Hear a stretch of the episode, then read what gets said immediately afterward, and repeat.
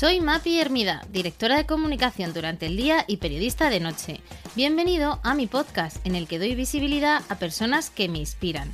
Y en esta ocasión también a una marca, Petramora, tienda de alimentación online que promueve el producto español y de la que desde hace años soy asidua. En su dehesa de la Guadaña, en Zamora, se pueden encontrar las mejores carnes y lácteos entre encinas, ovejas o vacas criadas en libertad. Petramora es nuestro mecenas de este capítulo y me hace especial ilusión porque compartimos valores comunes de artesanía, gusto por los detalles y trabajo bien hecho. Podéis beneficiaros de 15 euros de descuento en sus productos con una compra superior a 50 euros con el código MAPIERMIDA en su web petramora.com. Y ahora sí, comenzamos. Hoy tengo conmigo a Andrés Rodríguez, periodista y presidente de Spain Media, grupo editorial con las cabeceras de Forbes y Tapas. Andrés es además consejero del español y presidente de la Asociación de Revistas ARI. Bienvenido Andrés a mi podcast. Bueno, pues bien hallada y y además he estado varias veces al otro lado porque he escuchado las otras entrevistas que has ido haciendo con más gente. Muchas gracias, Andrés. Me hace especial ilusión. Sabes eh, entonces que los podcasts suelen empezar con una recomendación gastronómica. Tenemos aquí hoy al máximo responsable de la revista Tapas.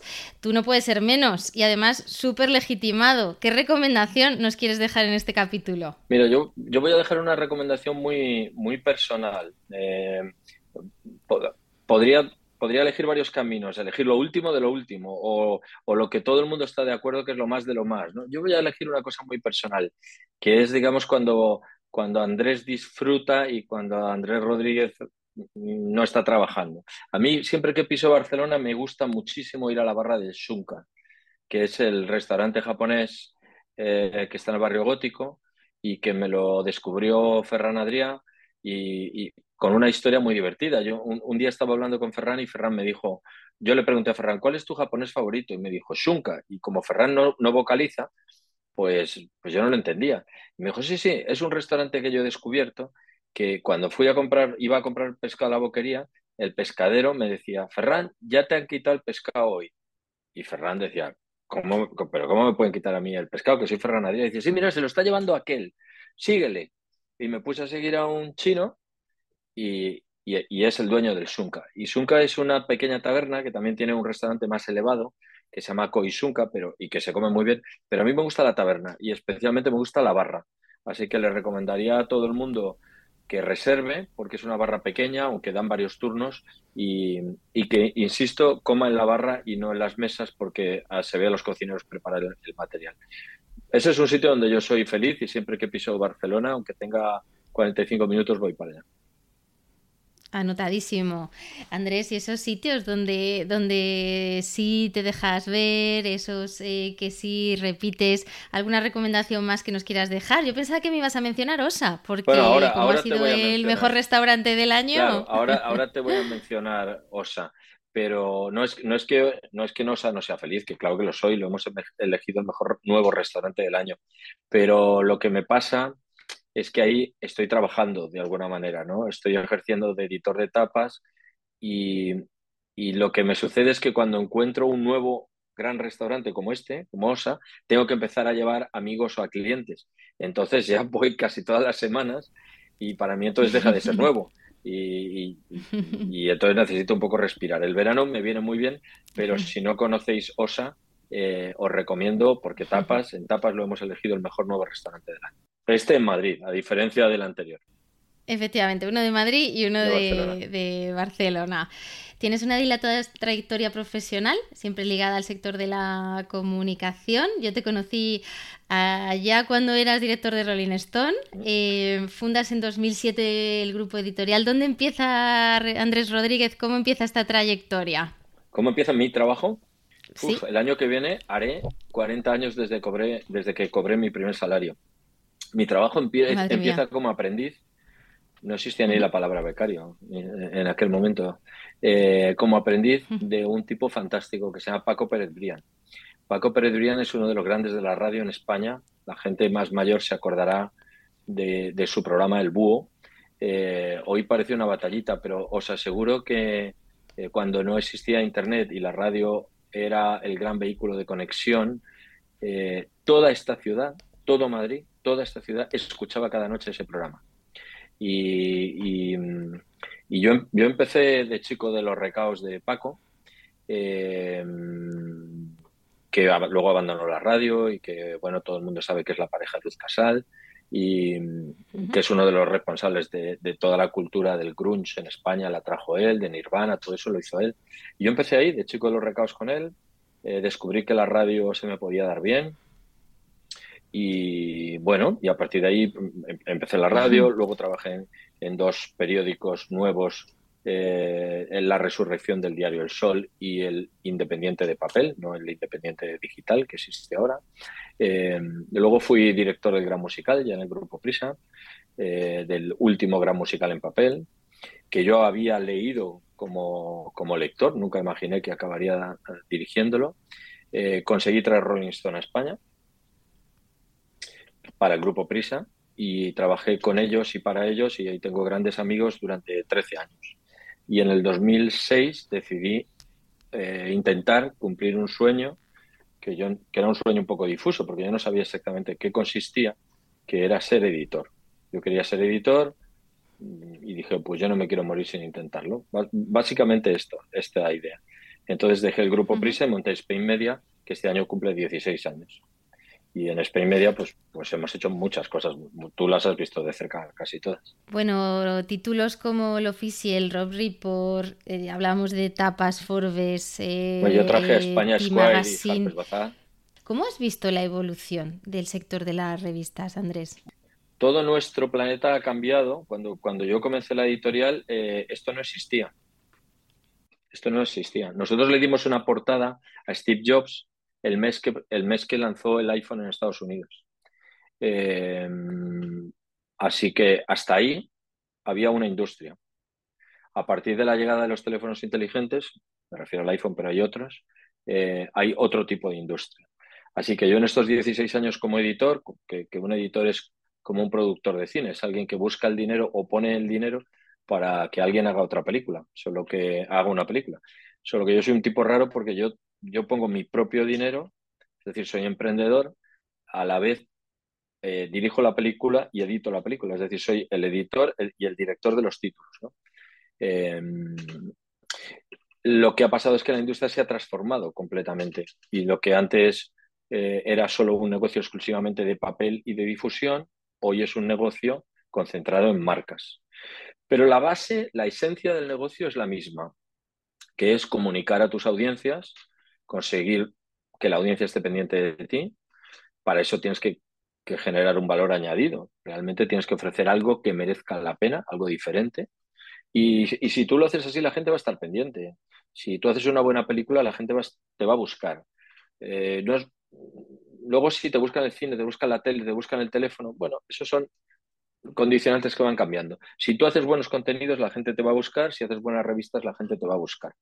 Y, pero hemos vivido esa, esa transformación, esa revolución, la hemos vivido en Spain Media, nos ha pillado en medio y bueno, lo que ha, lo que ha supuesto es esforzarnos más, eh, intentar contratar mejor talento, ser capaz de adaptarse. el típico, la típica historia que cuentan que las especies que sobreviven son las más flexibles. Bueno, pues hay, hay que ser flexible. Eh, estar rígido es la mejor manera de quebrarse, ¿no? Y, bueno, y yo creo que lo hemos hecho bastante bien. Eh, hemos cometido muchos errores, por supuesto, pero hoy Spain Media pues, es un referente en estilo de vida, en comunicación de estilo de vida. Somos la, editora independiente de referencia entre varias multinacionales. Eh, y tenemos todavía un montón de ideas para el futuro buena parte de la gente que trabaja en otros medios o en comunicación ha pasado por mi casa y ha aprendido cosas aquí y eso está muy bien. Tenemos compañeros en, un montón de medios, algunos compiten con nosotros que han pasado por, se han educado en Spain Media y, todavía tenemos un montón de planes para hacer cosas. Hmm, tú hablas de un concepto que te he escuchado mucho, que es la infodemia. Em, ¿Qué es esto de la, de la infodemia, Andrés? Bueno, es una pandemia de información. Eh, es decir, es súper fácil de entender, pero como estamos dentro no nos damos cuenta. Eh, nada más levantarnos, O yo por lo menos, yo lo primero que hago es ponerme las gafas, porque si no, no veo nada. Pero lo segundo que hago es encender esto. Desde, y cuando me acuesto es al revés. Lo último que hago, bueno, hay un libro en medio, leo por la noche, ¿no? Un libro de papel. Pero lo último, lo penúltimo que hago es esto. Y lo último, quitarme las gafas. En medio. Esto que es el móvil para quien lo, nos escuche y no lo vea. el, móvil. claro, perdón. Sí, es recibir información a través de esta pastillita negra, ¿no? O, sea, que es un móvil. ¿Qué significa? Que yo, que soy un profesional de la comunicación, que no soy una persona normal porque me, soy un, me dedico a la comunicación, estoy aproximadamente 12 o 14 horas recibiendo un tsunami de información. Un tsunami, del cual me tengo que defender si pensamos en un ciudadano normal, un ciudadano normal puede dedicarle a informarse y entretenerse dos horas, tres horas, una hora, depende del trabajo que tenga. Esta es la avalancha, el tsunami de información que nos llega a través de, las redes del teléfono, perdón, de Internet y de, todos los canales, que el ciudadano está en una posición defensiva. Se tiene que defender. se parece bastante a cuando cuando tú al principio pasas por un restaurante japonés que dice, come todo el sushi que quieras a 9,99. Y tú el primer día dices, ¡ah, qué fantástico! Todo el sushi que quieras. Pero luego ya el tercer día dices, uff, no iba de esto, no, no, no, va de que yo me atiborre a, un montón de comida mala solo por 9,99, ¿no? Me, me, estoy haciendo daño. Pues estamos en este, en este momento, la tecnología nos tiene emborrachados, es normal, pero no es la vida normal. La vida, la vida normal no va a ser estarse defendiendo de toda la información que hay, porque no es toda información. Allí hay información, hay entretenimiento, hay chistes, hay mentiras, hay ruido, hay utilidades, eh, hay tal cantidad de cosas que necesitamos que alguien nos lo filtre, nos lo desbroce. Y nosotros necesitamos, usando el símil del restaurante, ir a, un restaurante y decirle al metro o al cocinero, ¿qué tienes para hoy? Ah, ¿tienes esto? Vea, pues pónmelo que ya me conoces. El, tipo filtra por ti y no te comes todo lo que tiene la despensa. Pero la innovación tecnológica ha sido y está siendo tan brutal. Ya, ya no vamos a los bancos.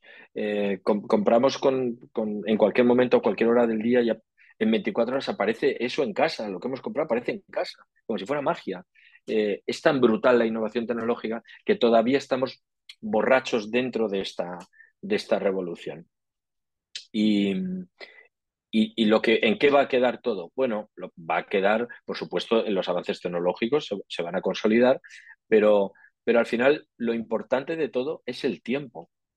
esta innovación tecnológica nos está quitando tanto tiempo de un montón de cosas, de hablar entre nosotros, de, bueno, mm, todos sabemos, todos hemos estado alguna vez en casa o en un restaurante con nuestras familias y cada uno está mirando el teléfono a la vez sin hablar entre nosotros, porque en el teléfono hay tal cantidad de, oferta que, que, que, te vas allí dentro sin darte cuenta. Es tan, es tan absurdo esto que todo se irá ordenando y nos daremos cuenta que lo importante es el tiempo y que y eso nos costará dinero.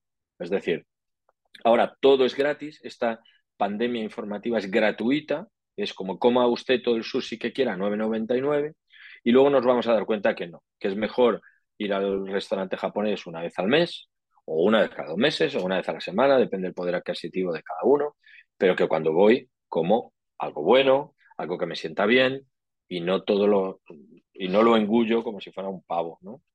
Y están, pero estamos en esto, que por otro lado es bastante interesante porque es una revolución digital y todas las revoluciones, una revolución es coger lo establecido, lo que había antes, y ponerlo boca abajo. Normalmente las revoluciones eran sangrientas. Pues en la Revolución Francesa se cortaban cabezas, a veces hay que pelearse con otro. Aquí no hay sangre. Aquí no hay sangre. Aquí hay desfavorecidos, gente que pierde su trabajo, pero estamos viviendo una revolución dentro, no, no sangrienta, no cruenta. Y lo que es posible es que esta revolución no tenga fin. Eh, es, probable, las revoluciones también tienen un fin. Eh, pues dura una semana, o las revoluciones árabes duran dos meses, o duran, no lo sé, tienen un tiempo. Es probable que esta revolución no tenga fin y los avances tecnológicos sean constantes y tengamos que acostumbrarnos a vivir dentro de una revolución. Y eso, pues a los medios de comunicación, pues nos está cambiando todo, pero a mí me parece, me parece una fortuna vivir un momento así, aunque sea incómodo. A lo que se añade desafíos como la inteligencia artificial. Estuvo por aquí Rafa Tamames, un especialista en tecnología, Em, y, nos eh, exponía precisamente que uno de los grandes eh, riesgos para la profesión de periodista eh, editor es precisamente ¿no? todo el rol que está jugando ahora la inteligencia artificial en la generación de contenidos. No sé cómo lo ves tú de cercano ese, ese riesgo para los que nos dedicamos a esta lo profesión, veo Andrés. cercanísimo y os voy, voy a intentar explicar el por qué. Eh, yo he estado ahora, soy presidente de la Asociación de Editores de Revistas, represento a mis compañeros que editan revistas y estuve en el Congreso Mundial de Revistas en Cascais. Em, la inteligencia artificial, cualquier pregunta que le hagamos a la inteligencia artificial, su respuesta bebe de tres fuentes. Es decir, para que la inteligencia artificial nos responda bien, eh, cuáles son los platos favoritos, cuáles son los mejores restaurantes de Madrid para esa respuesta bebe de tres fuentes, de lo que la propia inteligencia artificial ha generado en la pregunta anterior. Es fácil de, si me han preguntado muchas veces esto, pues voy aprendiendo. La, siguiente es de, em, el histórico de Internet. Y la tercera es de lo que generamos los editores en contenidos. Las empresas que han montado estas aplicaciones de inteligencia artificial, que todos tenemos en cabeza ChatGPT, pero también está Microsoft y Google está a punto de lanzar su proyecto, ninguna está pagando a los generadores de esta información por, para utilizar esa información para respondernos. No está pagando. Quiere decir que los editores estamos gastando un montón de dinero en generar información, en periodistas, en contenidos, en fotografías, en investigación, y alguien que ha inventado una tecnología nueva está cogiendo estos contenidos, estas bases de datos, y la está usando en su propio beneficio porque ellos sí están cobrando. Eh, ChatGPT al principio es gratis, pero si quieres algo más te tienes que abonar, etc. Pero no están pagando de dónde obtienen esta información. ¿Por qué no está pasando eso? Porque la tecnología va más, rápido que la legislación. Cuando Google se consolidó como el gran buscador eh, mundial, al principio tampoco pagó a los editores. Un montón de años después y un montón de protestas por nuestra parte, Google ya va pagando a los editores en función de su audiencia, en función de una serie de variables.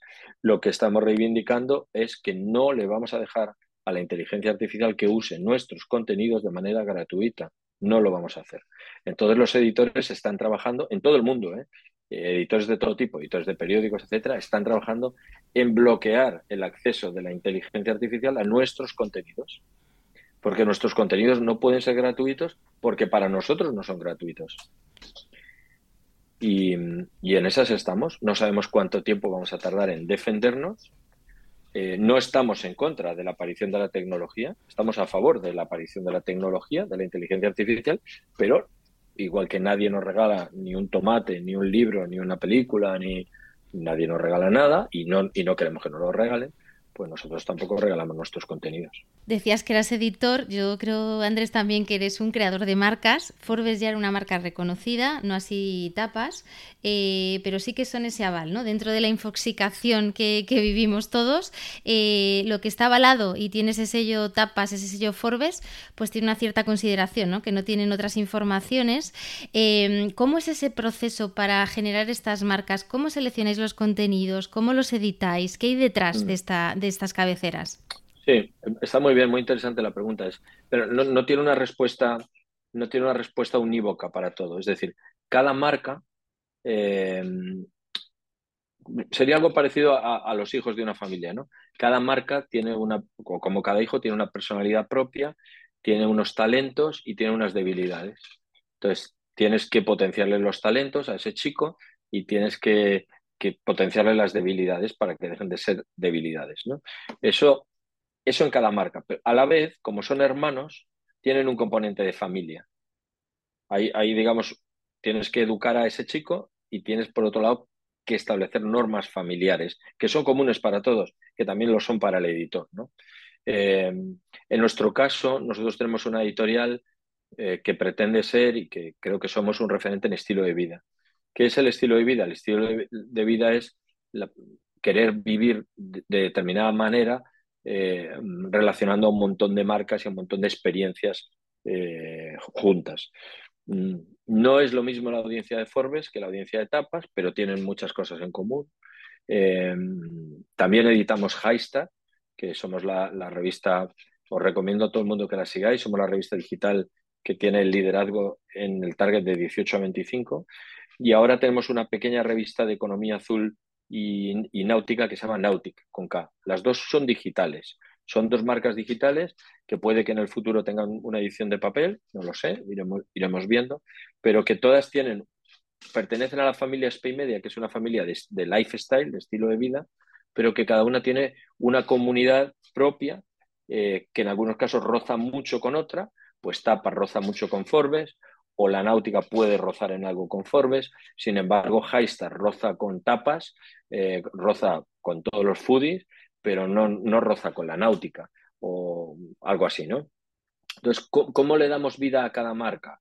Bueno, tú, tú cuando creas una, cuando es diferente si tienes una marca internacional que si tienes una marca nacional.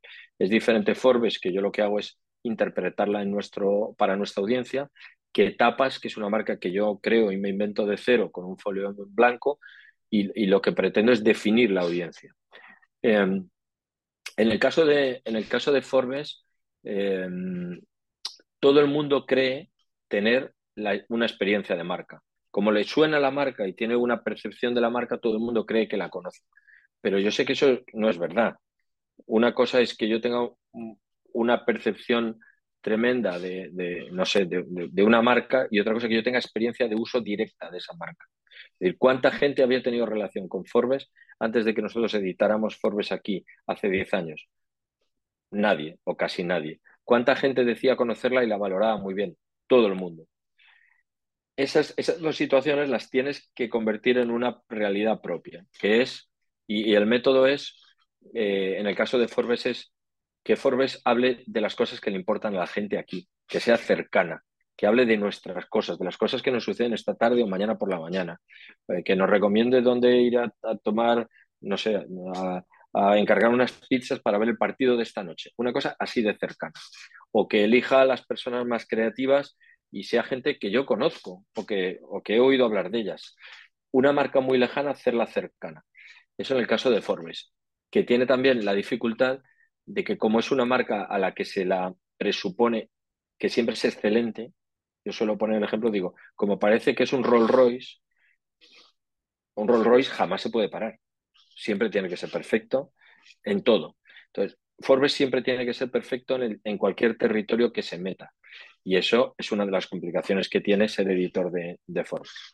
En el caso de tapas es otra cosa. En el caso de tapas es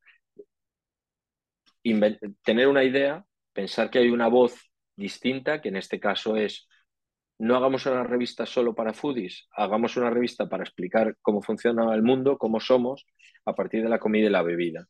Y, hagamos la moderna, hagamos la fresca, eh, hagamos la divertida, eh, que, sea tan divertido como quedar a cenar con los amigos, que sea tan divertido como ir a tomar el aperitivo con tu chica, que se pueda entender internacionalmente. Em, que, te dé sorpresas, em, que sea provocadora, que no se conforme, que sea un, lugar donde el talento de otros viene a ser explicado. Una revista es un, es un, lugar donde la gente entra, deja cosas y se va, entra, deja cosas y se va. Eh, una revista es de todos. Eh, el editor lo que hace es como el director de la orquesta pero lo que, mm, sería una orquesta en la que va viniendo un solista, hace una cosa, se va, viene otro, ¿no? Y, y, esa es un poco la manera de gestionar las marcas. Luego, luego la marca tiene la marca tiene que ir un poco más allá de su audiencia. O sea, la marca siempre tiene que ir un poco por delante de la audiencia, porque si no va por delante, la audiencia se aburre de mirarla. Pero si va demasiado por delante, la audiencia no la entiende. Eh, esto, imaginaos una marca de ropa que a ti te gusta, imaginaos que a ti te gusta o que a mí me gusta Prada, ¿no? una marca, una gran marca mundial. Entonces, no, Prada siempre tiene que ir un poquito más adelante de lo que voy yo, para que yo esté pendiente de lo que hace Prada. Pero si se va demasiado lejos y yo digo, ya no entiendo nada, como yo no, no voy a pensar que yo soy tonto, me desconecto. y abandono a Prada. Pero si Prada no me sorprende lo que haga en otoño, pues dejo de mirarla. Porque ya para mí no es un referente. Y eso es eso es una dificultad y, también es una de las cosas más, más divertidas, ¿no? Un gran, un gran reto, sin duda, ¿no? Encontrar el, el, equilibrio. Andrés, eres una persona bastante reconocida por, por tu trabajo, eh, pero a mí me encantaría que dedicásemos unos minutos a también a conocer a ese Andrés más personal. Yo he recuperado un cuestionario bastante reconocido, el cuestionario PROS, que lo usa mucho nuestro compi Javier Aznar en el Hotel Jorge Juan. Eh, lo he combinado con otro cuestionario de Arzunar otro eh, psicólogo, eh, y he recogido algunas preguntas. ¿Qué te parece si, si, vamos a por ellas? Venga, vamos. A ver, porque son Mira, muy tengo la primera. concretas. Venga, dispara. Venga, eh, si tuvieras que elegir a cualquier persona en el mundo, ¿a quién invitarías a cenar? Mm, bueno, es imposible decir una, pero no sé, a Bob Dylan. Por, es imposible Oye, pero es que tú eres súper melómano, siempre, es, siempre me hablas de Bontilan, ¿eh? Pues eh te lo veo mucho en redes sociales. Pero, yo puedo ser, pero te puedo decir al, Papa Francisco. Da igual, es que soy periodista y soy tan curioso que es que hay tanta gente que me gustaría preguntarle cosas y escucharle. Bueno, yo hago una extensión de la, de la pregunta. ¿Quién es esa persona que más ilusión te ha, hecho eh, invitarla a cenar? No sé si tendrías alguna que recuerdes, alguien que digas, ah. la verdad es que esta cena la disfruté especialmente. Bueno, no sé, ahora me acuerdo, no sé por qué ahora mismo me acuerdo, yo traje a España a George Lois. George Lois es, que ah. falleció eh, hace unos meses, era uno de los, bueno, era la persona en la que se basaba la, la serie Mad Men. Esto lo, va a entender la gente así rápido por esto. Pero más allá de esto, más allá de esto, él era el creativo publicitario eh, estrella en Madison Avenue en los años 70, eh, 60 y 70, y fue autor de las mejores portadas de Squire, incluyendo, por ejemplo, la de Mohamed Ali eh, crucificado, que hoy tiene el MoMA. Entonces yo un día escribí a George Lois y le dije, mira, yo soy Andrés Rodríguez, yo siempre pienso que no tengo nada que perder. Entonces yo le escribí, le dije, mira, soy Andrés Rodríguez, estoy en Madrid, estoy, he montado mi empresa, le conté brevemente mi, historia, me encantaría, si te apetece venir a Madrid, invitarte a Madrid. Y yo dije, bueno, si no recibo respuesta jamás o recibo una respuesta protocolaria, pues, pues, pues encantado, no pasa nada. Eh, y me dijo que sí, que, vendría, que vendría con su mujer, lo traje a Madrid, le, le presenté a la redacción y estuve cenando con él y escuchando algunas de sus enseñanzas, aventuras y, consejos. Y se me, se me ocurre Lois. Yo creo que lo interesante de, esto, que desde luego os aconsejo que busquéis quién es George Lois, eh, es que se puede conseguir cualquier cosa. Se puede conseguir cualquier cosa. Porque muchas veces nosotros nos autocensuramos sin saber lo que hay en la mente de la otra persona. Y, y, la capacidad de sorprender al otro con, oye, ¿por qué no te vienes a ver, a ver Madrid o te enseño Gaudí o te enseño el Prado? Y, y, nadie, a veces nadie le propone esas cosas a la gente. Bueno, yo lo, he visto en tus premios de etapas que dices, pero ¿cómo es posible, no? Que haya, que de repente esté aquí un José Andrés o un chef de Nueva York, ¿no? que ha sido de los números uno del pues mundo y lo tiene aquí Andrés, ¿no? Bueno, pues porque Andrés le ha invitado, ¿no? Sí, hombre, los noes, los noes también tengo una, tengo una pila de noes. Pero bueno, los noes no son muy importantes porque hay que focalizarse en los síes, ¿no? No, no, me encanta tu, resiliencia, ¿eh? porque es verdad que, que también eh, lo, mencionas en alguna de las entrevistas que te, que te he leído.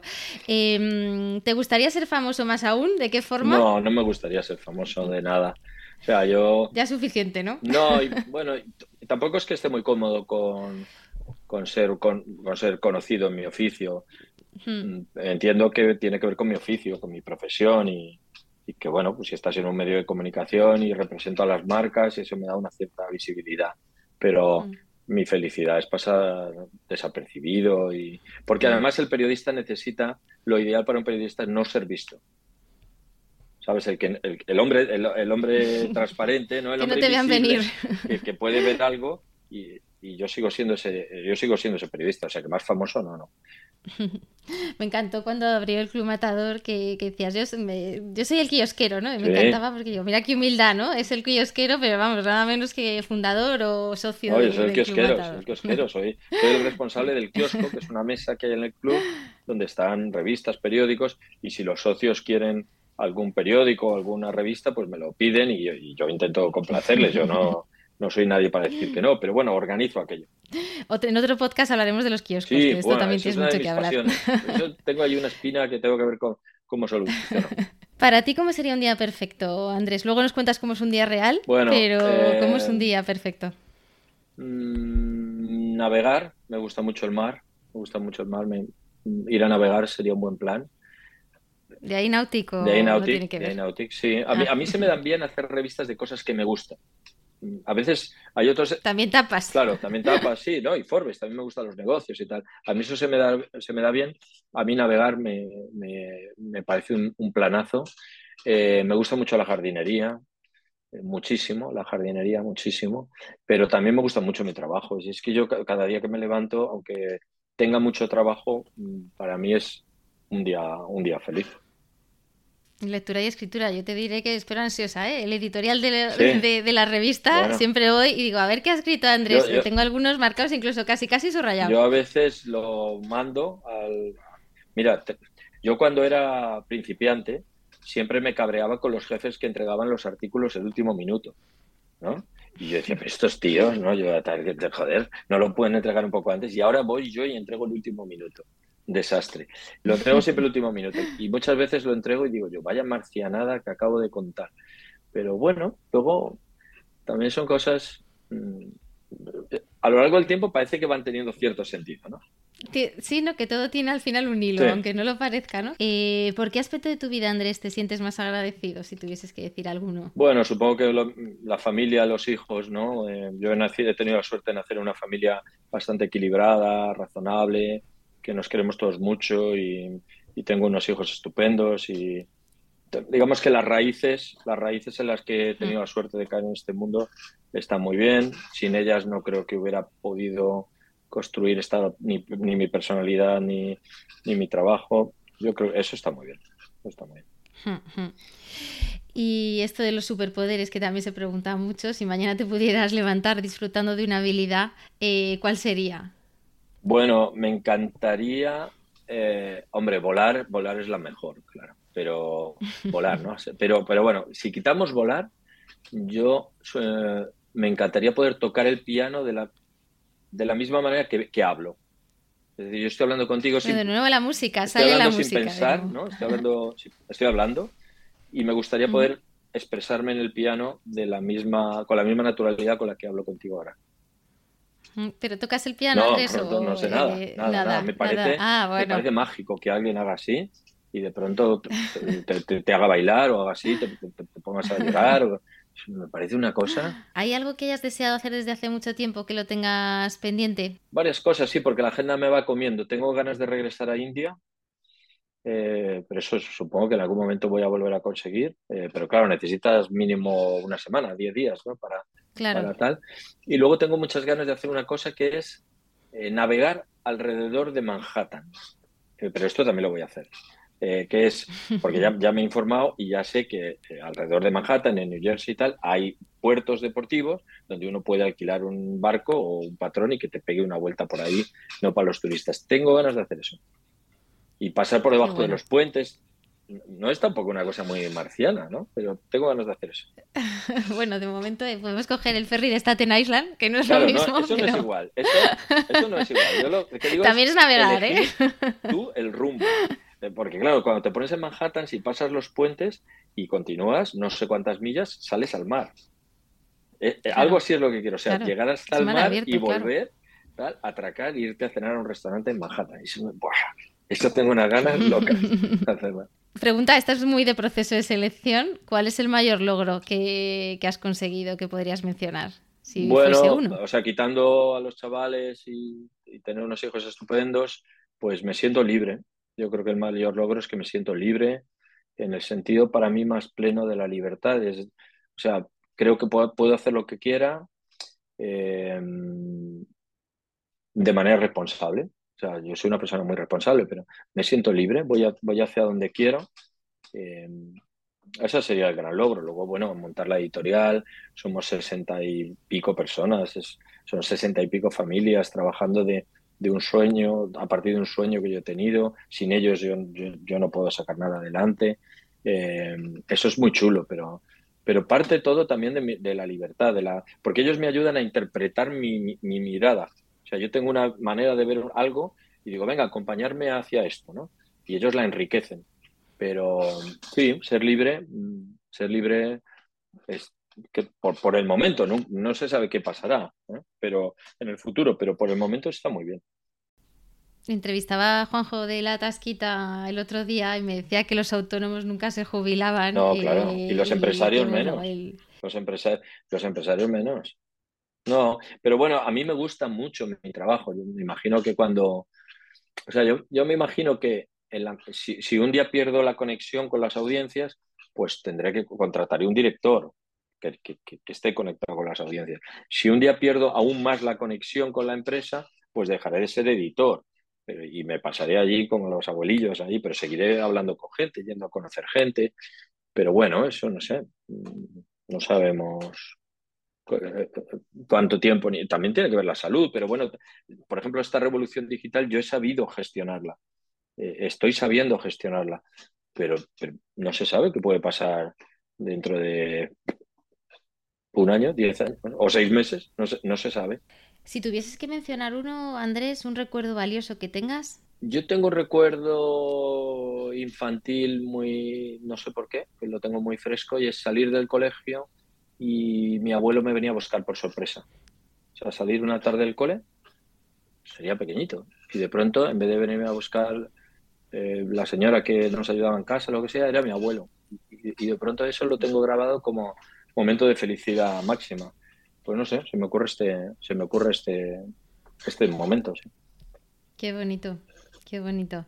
Eh, ¿Y tu ideal de felicidad es eh, ser editor de Spenvidia? sí, mi, ideal, de felicidad. ¿Navegar? Mi ideal de felicidad, la verdad que soy, soy un hombre. Hombre, la felicidad todos sabemos que son instantes, ¿no?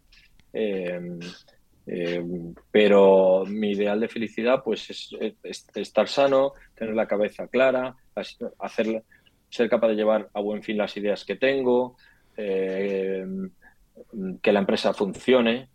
No, tiene por qué crecer, tiene que funcionar bien, eh, que los míos estén sanos, eh, tener más tiempo. Yo tengo poco tiempo, pero porque yo mismo me lo voy, porque yo mismo me lo voy comiendo. O sea, un poco más de tiempo, aprender cada día. Esto para mí es, es fundamental. Yo necesito aprender cosas cada día, aunque sean cosas aparentemente poco útiles, pero luego como editor y como periodista todas las cosas te acaban siendo útiles. Em, ser capaz todavía de escuchar. Em, con los años mm, te vuelves menos permeable, te vuelves menos atento a lo que te escucha, a lo que te cuentan, porque parece que tú ya lo sabes, que tú ya pasaste por ahí.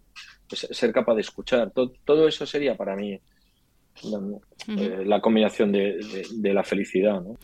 ¿Y tu principal defecto si tuvieses que Bueno, tengo montañas, pero mira, soy muy impaciente. Soy muy impaciente. O sea, a mí se me ocurre una cosa y yo creo que ya está hecha solo porque se me ha ocurrido. yo, digo, pues podríamos hacer un periódico eh, para niños. Yo, en, la, medida que me lo construya, me lo imagino, yo pienso que ya está hecho. Y no me doy cuenta que eso hay que hacerlo y hacerlo además se puede encontrar con problemas. Entonces soy, muy impaciente. Eh, podría ser mucho más empático respecto a los equipos y a las personas, pero ostras, es, muy parecido, siempre suelo poner el ejemplo de navegar, pero es muy parecido a navegar. Eh, el, capitán del barco tiene que mantener a toda la tripulación unida para que la nave vaya a un rumbo, ¿no? Vamos a ir a Jamaica. Muy bien, pues venga, tiene que mantener a todos unidos para ir a Jamaica tiene que conseguir llegar a Jamaica. No puede perder a la tripulación, pero tampoco puede irse a tomar ron por la noche con la tripulación. No puede, el capitán está siempre solo en el camarote. Porque si por la noche se va a tomar ron cada noche con la tripulación, al día siguiente, ¿quién manda? ¿Quién les dice no? ¿Quién dice no? ¿Quién dice, oye, lo siento, hoy no se puede dormir, hay que quedarse de guardia? Entonces, mm, bueno, eh, el, cargo o la posición te obliga a una cierta soledad, ¿no? Porque no, no, puedes ser marinero y capitán, no puedes ser, o eres capitán o eres marinero. Y yo en este caso, pues he decidido ser el responsable del rumbo del barco y, y bueno, pues, pero bueno, tengo montañas de defectos. Mira, no veo. Eh, vives en España, eres además un embajador de, la marca española. Eh, no sé si en algún otro país que te gustaría vivir. Intuyo que a lo mejor Nueva York, eh, Londres, por tu carácter más cosmopolita. Sí, bueno, yo hace años que, nos empadronamos, mi mujer y yo, en Ibiza. Tenemos una pequeña casa en el campo y decidimos empadronarnos allí, aunque pasemos muchos más días en Madrid, porque además el trabajo está sobre todo en Madrid. Pero decidimos empadronarnos allí porque yo creo que uno se tiene que empadronar donde quiere vivir. Así que yo soy como un expatriado en Madrid y porque también están los chicos aquí. Eh, Ibiza es un, para mí, Ibiza es el Manhattan del Mediterráneo. Es decir, es una isla por la que entra y sale gente de todo el mundo eh, durante una semana, como pasa Manhattan, que tú vas a Nueva York una semana, cuatro o cinco días, y está constantemente entrando y saliendo gente, y eso revitaliza la, ciudad, eh, la isla en este caso, y bueno, Nueva York sería el, otro, el otro lugar, claro, sí, sí, sí, estaría, muy bien. Bueno, eres un especialista en lifestyle. Eh, no puedo dejar de preguntarte por recomendaciones. Eh, esa película, esa serie, ese, ese podcast que te escuchas, eh, ¿qué, nos recomiendas? Bueno, es que no sé, podría recomendar montañas de cosas, pero cosas que a mí me están ayudando. Que te hayan pitado últimamente. yo, acabo de ver una serie documental sobre los 100 años de la Warner, de Warner Brothers, o de Warner Bros., sí, de Warner Brothers. Eh, esto me ha gustado mucho, me ha gustado mucho. Eh, no se puede entender el siglo XX sin la cantidad de películas y sin los movimientos empresariales de Warner Bros. Eh, me ha gustado mucho cómo los hermanos se pelean, me ha gustado mucho cómo entra en la música, cómo la empresa se se vende varias veces. Me ha gustado mucho cómo producen Casablanca y a la vez producen Harry Potter muy interesante y es corta, que yo creo que es importante porque ahora las series, como su propio nombre indica, vienen de los seriales y están todas alargadas al menos un 50% para estirar el, negocio. Entonces es corta, estas son cuatro capítulos en HBO. Eh, de podcast, eh, no es lo último de lo último, pero Carlos Galán, que es socio mío en, una empresa que tenemos que se llama Estación Podcast, o yo, o yo socio suyo, eh, Carlos Galán está haciendo una enciclopedia, porque ya lleva 150 podcasts o algo así, entrevistando a la gente de la industria de la música. Eh, hay de todo tipo, hay músicos, ejecutivos, productores, etcétera. Eh, no se puede uno escuchar los 150 podcasts, a no ser que seas un enfermo de la industria, pero merece la pena picotear algunos porque hay gente muy interesante contando cosas muy chulas. y eso era un podcast y una serie, ¿no? ¿Había algo más? Eh, mm, ¿Alguna película? Me decías el documental. Mira, ayer estuve viendo, ayer estuve viendo, bueno, yo voy al cine, ¿eh? Y yo voy al cine, si no voy cada semana, voy cada dos semanas. A mí me, a mí me gustan las pelis en el cine, sin duda, sin duda alguna, porque me gusta compartir con otros que no conozco la experiencia cinematográfica en una pantalla gigante. Eh, pero ayer no, ayer hacía tanto calor en Madrid que me quedé en casa. os recomiendo a todos una película en Netflix que se llama eh, El Duque y a mí no me gusta que me la reviendan, o sea, a mí no me gusta que me cuenten de qué van las cosas. Así que lo dejo así. Si, si, ha, producido un poco de curiosidad la conversación y queréis reíros, eh, El Duque en Netflix. Perfecto. Hora, una hora y... 40 minutos, o sea, bastante manejable. ¿eh? Venga, pues nada, anotada para el fin de semana. Em, también no puedo dejar de preguntarte, autores de eh, libros, música, pintores. No me digas Bob Dylan, yo cada vez que veo tus redes sociales hay alguna efeméride, siempre, siempre, siempre me pones algún clásico. es que yo soy bastante clásico. ¿eh? Eh, me he quedado sin ver a la exposición de Lucian Freud en el Thyssen. Increíble, o sea, vivo a nada, a 15 minutos. Eh, si hubiera estado en Nueva York, la habría visto. Estoy en Madrid, me he quedado sin ver a Lucian Freud, que le he visto, que he visto alguna vez, pero Lucian Freud me gusta mucho. Me parece que la manera que tiene de retratar a las personas es emocionante. Eh, libros. estoy ya como a lo último que he leído, porque para así no, o que estoy leyendo. Mm. Estoy leyendo a Andrés Trapiello. Eh. Andrés Trapiello tiene muchos libros, muchos libros. Eh, el que más conocerá a todo el mundo supongo que es Madrid, Mm. que ha tenido veintitantas ediciones y que es estupendo, que es la historia de Madrid. Pero tiene una cosa, se llama El Salón de los Pasos Perdidos, y es que él publica cada año su diario, un diario, cada año publica uno. Y, este diario es lo que le sucedió hace 10 años. Entonces acaba de publicar su último libro, el diario, que es lo que le sucedió hace 10 años. Y en el libro no cuenta nada, nada, nada. No va contando nada, la vida de una persona. Pues hoy he ido a no sé quién, hoy he ido a, a hacer la compra, hoy me he levantado, he ido al rastro y me han contratado para una conferencia, eh, hoy he ido a darle la vuelta a la casa del campo y se habían reventado las tuberías por la helada. No cuenta nada, nada sustancial. Pero la manera de que tiene él de contarlo y tiene como veintitantos libros, es decir, veintitantos diarios publicados, yo me he leído tres o cuatro, es tan gozosa que da calma, da tranquilidad y os recomendaría picotear este último de Andrés Trapiello o alguno de ellos, de los diarios de, de.